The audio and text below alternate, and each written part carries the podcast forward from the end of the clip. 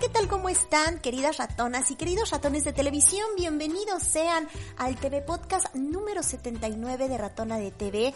Mi nombre es Raquel Guerrero Viguri y les doy la más cordial de la bienvenida a esto que es un espacio que, bueno, forma parte de un proyecto de reflexión sobre temas audiovisuales que encontramos tanto en televisión como en internet, lo que pasa en las pantallas, pero también alrededor de las pantallas. Y no nada más es el podcast, también ustedes pueden encontrar diversos blogs, diversos posts que pongo en el blog que es www.ratonadetv.com y también algunos comentarios y opiniones que externo junto con la comunidad de ratones en redes sociales que están en Facebook, en Twitter, en Instagram y también en YouTube. Bueno, como verán, este podcast es un ejercicio que estuve realizando durante el día 9 de marzo. Que bueno, para la gente que no viva en México, el contexto de manera muy breve es que derivado de la conmemoración del Día Internacional de la Mujer, que fue el 8 de marzo, en México hubo una gran movilización para hacer un paro nacional de mujeres, para visibilizar eh, la importancia de las mujeres en la sociedad y en todas las actividades laborales, económicas, eh, sociales, de casa, obviamente. Pero bueno, esto obviamente tenía un trasfondo mucho más importante que es hacer una llamada al gobierno y a la sociedad en general para que la, la violencia que se está viviendo y que México no es un caso único en el mundo desafortunadamente, pero que la violencia que está acompañando todo el tiempo, nos está acompañando como mujeres, no nada más en las calles, no nada más en nuestros centros laborales, no nada más en cualquier espacio público, sino también en los espacios privados, que son en las casas, dentro de las familias, eh, que esto se visibilice y que esto eh, se regule de alguna manera, porque es impensable y horrible. Alrededor de esto, yo ya había hecho el podcast anterior en lo que me toca, en la materia que a mí me corresponde, que es la televisión. El podcast anterior eh, hice una reflexión de cómo se ve a la mujer en el universo de las telenovelas. Ustedes podrán checarlo, el, el podcast número 78.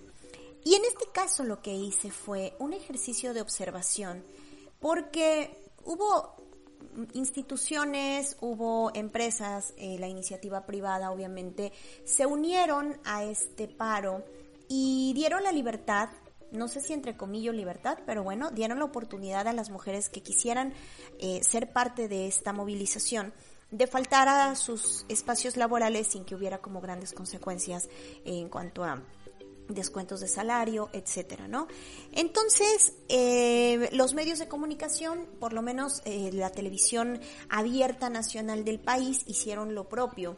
Y yo lo que hice fue un trabajo de observación que a lo mejor va a tener mucho más subjetivo que objetivo, pero les advierto desde ahorita, porque viendo lo que sucedió en los espacios de la mañana, que es donde la televisión es más viva, eh, se hace en vivo, tanto en las noticias como en los programas de revista. Eh, bueno, pues el ejercicio fue observar eh, los canales, ver cómo se comportaron cada una de las líneas, digamos, que yo pensaba en mis adentros y decía, qué difícil es en este día ser jefe, jefe de noticias, marcar la línea, porque, por ejemplo, en el, en el caso de las noticias, em, es una gran definición para cada uno de los canales, sus espacios noticiosos, es la definición de la línea que manejan los dueños del balón, ¿no? Bien sea si es un canal público, en este caso las posturas pro gobierno, o, tristemente pues, o, en este caso, eh, para dónde va la línea de cada televisora de cada empresa respecto a un movimiento como este. Y yo pensaba qué complicado ser jefe en estos casos porque eh, aquí se iba a notar mucho cómo iba a estar el ejercicio. Esto ya es un análisis de contenido. No voy a, no voy a hablar de eso propiamente, aunque sí hay cosas que me llamaron la atención. Pero este podcast va a manejar muy brevemente em, lo que yo observé respecto a las ausencias más que otra cosa a cómo se manejaron las ausencias dentro de estos espacios de noticias. Y luego, bueno, obviamente, si nada más damos un pequeño antecedente, los programas de, noticias de la mañana, en este momento, por lo menos en Televisa, por ejemplo, tienen a dos titulares mujeres, eh, una es Daniel de Iturbide, la otra es Paola Rojas, y creo que nada más vale la pena hacer el antecedente de que estos espacios, por lo menos hasta donde me alcanza el recuerdo que es yéndonos a hoy mismo de los ochentas, son espacios que obviamente no están exentos de hombres. Los titulares pueden ser mujeres como en este caso, pero son trabajos en equipo que tienen a sus titulares, pero hay también un ejercicio en donde se reparten las actividades entre varias personas, no importa si son hombres y mujeres, o bueno, tal vez sí. Em, pero lo que yo vi, ¿por qué hago este, esta observación o esta acotación?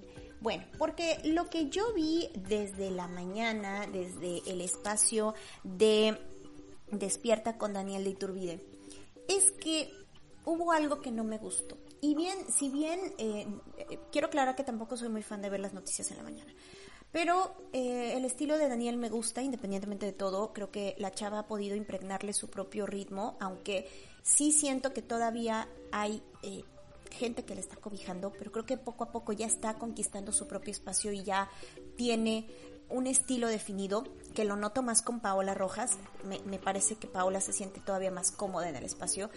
Eh, pero hubo un detallito que, que quiero nada más mencionar. Y es que si simbólicamente en la pantalla de lo que se trataba era de notar la ausencia de las mujeres, de reconocer los espacios que han conquistado, o, la función era que extrañáramos estas presencias, hubo algo que a mí me pasó, y esto lo digo desde lo más subjetivo posible.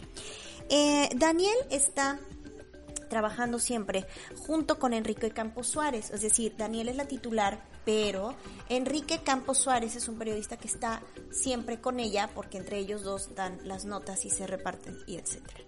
Entonces, a mí lo que me pasó es que como la presencia de él es constante en el espacio y cuando ella por alguna razón no está, él la suple. Lo que me ocurrió es que no Mm, no me hizo tanto ruido no verla porque la presencia de él es normal. Digámoslo así, no la pude extrañar tanto, ni pude extrañar tanto las presencias eh, femeninas. ¿Por qué? Porque en estos trabajos de equipo, por ejemplo en el caso de ella, la persona que da el clima es un hombre. ¿Y qué sucede, por ejemplo, que, ocurrió en el espacio de Paola Rojas? Que me pasa lo mismo. Cuando Paola no está, por vacaciones o por lo que sea, la suple un varón. Entonces estuvo este chico, que no me acuerdo el nombre, perdón, y eh, por ejemplo, pues la ausencia de la señora del clima fue suplida por el mismo personaje que da las noticias del clima en el espacio de Daniel. Es decir, está padre porque estamos hablando de equipos, tampoco se trata de que sean solo mujeres porque ah, este las cuotas de género, no, no, no, por favor, no me malinterpreten. Solo quiero acotar eso, ¿no? Que no me pareció como tan discordante ver hombres en esos espacios, uno, porque tristemente estamos acostumbrados, pero dos, porque creo que lo que pasa es que en este, en, este equilibrio, de pronto las mujeres terminan cayendo otra vez en el clima eh, o en, los espacios de, em, ¿cómo se llama?, de espectáculos.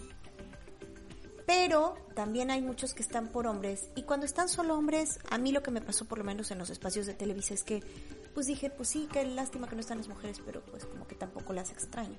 Cosa que no me sucedió, por ejemplo, con el espacio de 11 Noticias, el canal 11, que ellos sí tienen en las mañanas, después de que estuvo Javier Solórzano y luego lo mandaron en la noche y luego pues ya no, eh, tienen a dos conductoras, Guadalupe Contreras, que tiene muchísimos años en el canal 11, y está Carla Contreras también, y ellas dos llevan el noticiario obviamente también están siempre rodeadas, por ejemplo, de muchos colaboradores hombres, o sea, está Mario Cruz en la cultura, está este hombre tan guapo que habla de la divulgación de la ciencia, que se llama Alejandro y no me acuerdo el apellido, es muy guapo, perdón. Este, digo, sus colaboradores son hombres, no son presencias raras, pero a mí sí se me hizo muy raro ya después de este tiempo ver a un hombre conduciendo el espacio de la mañana, donde hay dos mujeres que van de la mano, pa, pa, pa, pa, llevando las noticias. Ahí es donde sí lo resentí más.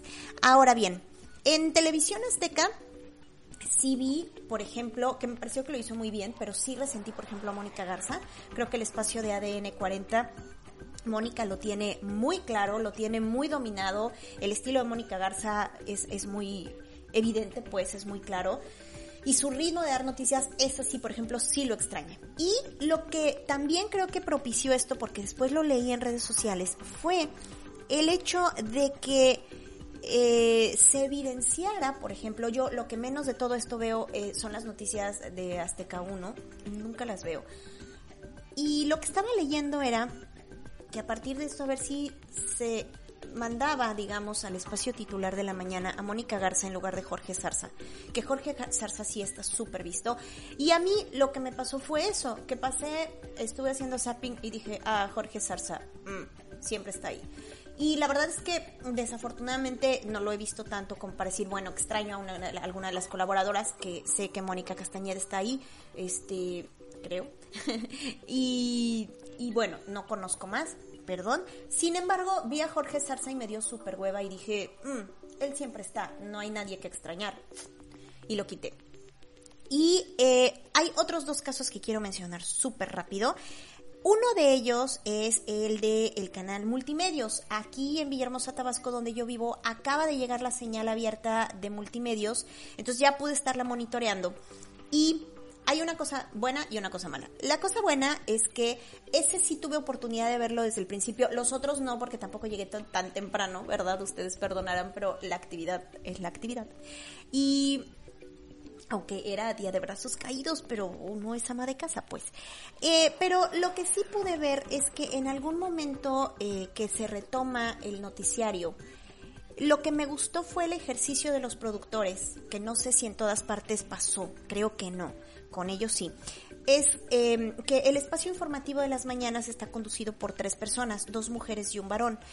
Y cuando, cuando empieza el espacio de noticias, em, a mí me da la impresión de que es conducido por una mujer titular y están los otros dos colaboradores. Entonces lo que pasó es que el chico que estaba quedó, se quedó sentado en su lugar y cuando caen en la toma, eh, digamos, tienen ciertos ejercicios, entonces después de, dado de, determinado tiempo, caen en la toma con ellos y las sillas de ellas dos estaban vacías y solo pusieron su súper y el cuate diciendo, estas compañeras que son las que hacen el noticiario junto conmigo, pues, no están, pero aquí están sus lugares. Ese ejercicio me pareció muy bien. Ahora bien, lo que me pareció bien espeluznante es que estoy buscando información para conocer bien los nombres porque los veo pero todavía no me, no me domino los nombres de los colaboradores y me horroricé. ¿Por qué? Porque si bien se ve que es una mujer la titular, que es la, es, la que ocupa la silla en medio, a su derecha hay otra mujer y luego hay otro hombre, me horrorizó que el espacio en su página, en donde busca uno la programación, es el telediario con Josué Becerra, Sandra, Sandra Sandoval y Débora Estrella. Es decir, él es el que ocupa el lugar principal. Por si organiza, eh, lo ve uno en la organización de cómo están sentados y pues no. Pero bueno, ese es como el pro y el contra que le encontré al noticiario. Y por último, quiero reconocer em, lo que vi en imagen televisión, que estuve viendo algo muy extraño.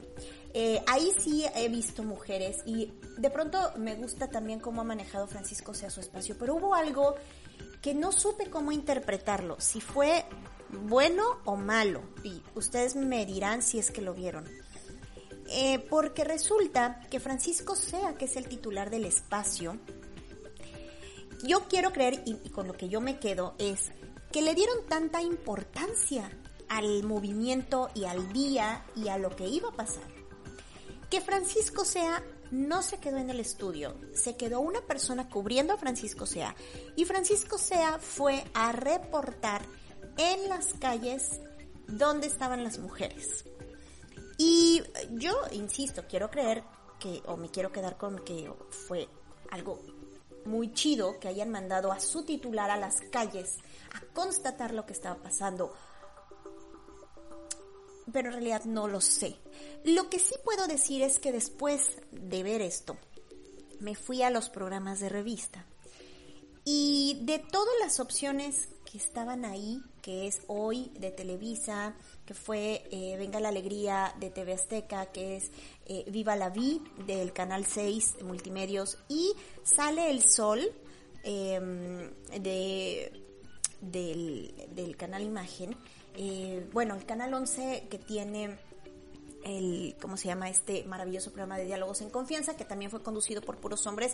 Estuvo muy interesante, pero bueno, estamos hablando como del entretenimiento, porque diálogos en confianza es un programa mucho más serio y, bueno, creo que ahí no, no era tan relevante para mí cómo se iba a manejar como en estos programas que manejan más entretenimiento, en donde la mujer de pronto tiene un papel padre, pero pues, de pronto cosificado o muy estereotipado. Y debo decir que de todo lo que vi, hoy me pareció obviamente era a lo que menos le iba a dar importancia yo era a hoy. Hoy es un espacio que no me gusta. Eh, hoy no estoy muy segura si haya ido su productora, que creo que desafortunada o afortunadamente la productora de hoy en este momento es el personaje, es un personaje más, es como de las más importantes. No estoy segura si fue o no. Sin embargo, lo que vi, aunque estuvo, trataron de tener una línea de respeto eh, cada vez que emitían un comentario, creo que sí les pusieron eh, muy marcado para dónde tenían que decir chistes y no. Que invitaron a personalidades para llevar el programa desde el entretenimiento, pero siempre tratando de conservar el respeto. Pues iban todos como muy formales, eh, con un motivo morado, que era lo que estaba identificando todo el día el movimiento. Pero sinceramente me pareció igual. Eh, es que no sé cómo decirlo sin que se oiga feo, pero me pareció tan sin chiste que, el espacio de que no estuvieran las mujeres, aunque sí de pronto había como reiteraciones de por qué no estaban las mujeres o de lo que se les extrañaba, etcétera, mm, de pronto no sé, no sé qué sensación me causó ver ahí a José Orgel. Es decir, no me encantó. Cosa que pasó con, me pasó un poco distinto con Venga la Alegría, en donde de pronto yo lo estaba monitoreando y por ejemplo vi que, eh, o por lo menos el, cacho que, vi del programa, vi que Sergio Sepúlveda eh, tuvo un papel muy importante, sobre todo llevando una mesa de, de análisis, de discusión, de debate, en donde estuvieron, em, estuvo Roberto Sosa, estuvo el periodista de ADN 40 que fue golpeado en la marcha anterior y estuvo Horacio Villalobos. Y estuvieron los otros eh, conductores eh, eh, del programa, ¿no? Ricardo Casares y este, este hombre argentino, Patricio Borghetti. Y me pareció interesante, el ejercicio fue muy bueno, lo tomaron muy en serio, estuvieron dando puntos de vista muy interesantes. Y bueno, el programa pues siguió y siguió. También eh, cuando los veía uno físicamente, todos traían un motivo morado, iban como formales, que me pareció como muy solemne que todos fueran tan formales. Eh, entiendo la coyuntura, por eso les digo, eh, creo que debe haber sido un poco complicado cómo abordar el tema desde, desde las este, instancias de redacción y todo esto y de información. ¿Cómo ibas a, manejar el tema? Porque yo en hoy los vi a todos como muy formales. En Venga la Alegría también.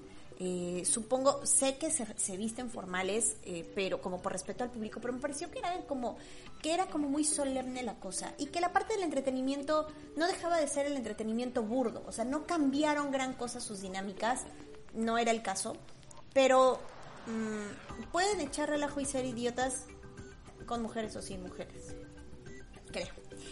Y eh, lo que sí vi, por ejemplo, con un poquito más de tacto, si acaso se me permite la palabra porque tampoco estoy tan segura que eso haya sido, en Viva la Vi de Canal 6. Em, de pronto sí oía yo cuando hacían estas reflexiones los conductores em, que, se manejaban como con mucho respeto. O sea, creo que en general sí hubo mucho respeto, tendrían que hacerlo.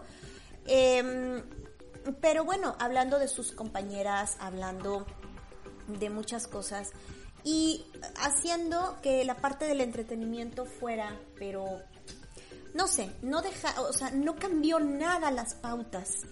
Eh, las secciones siguieron igual, había sus había como sus secciones y sus y sus cosas propias de, cada espacio, pero el chiste era que no había mujeres, ¿no? y ya.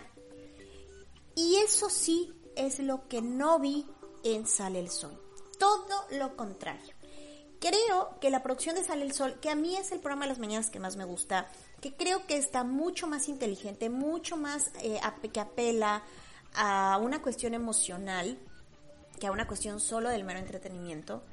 Eh, lo que me gustó es, número uno, todos los hombres que hicieron una aparición en pantalla, incluso su staff, tenían una playera morada con el hashtag que estaba caracterizando el movimiento. Desde ahí creo que estuvo padrísimo.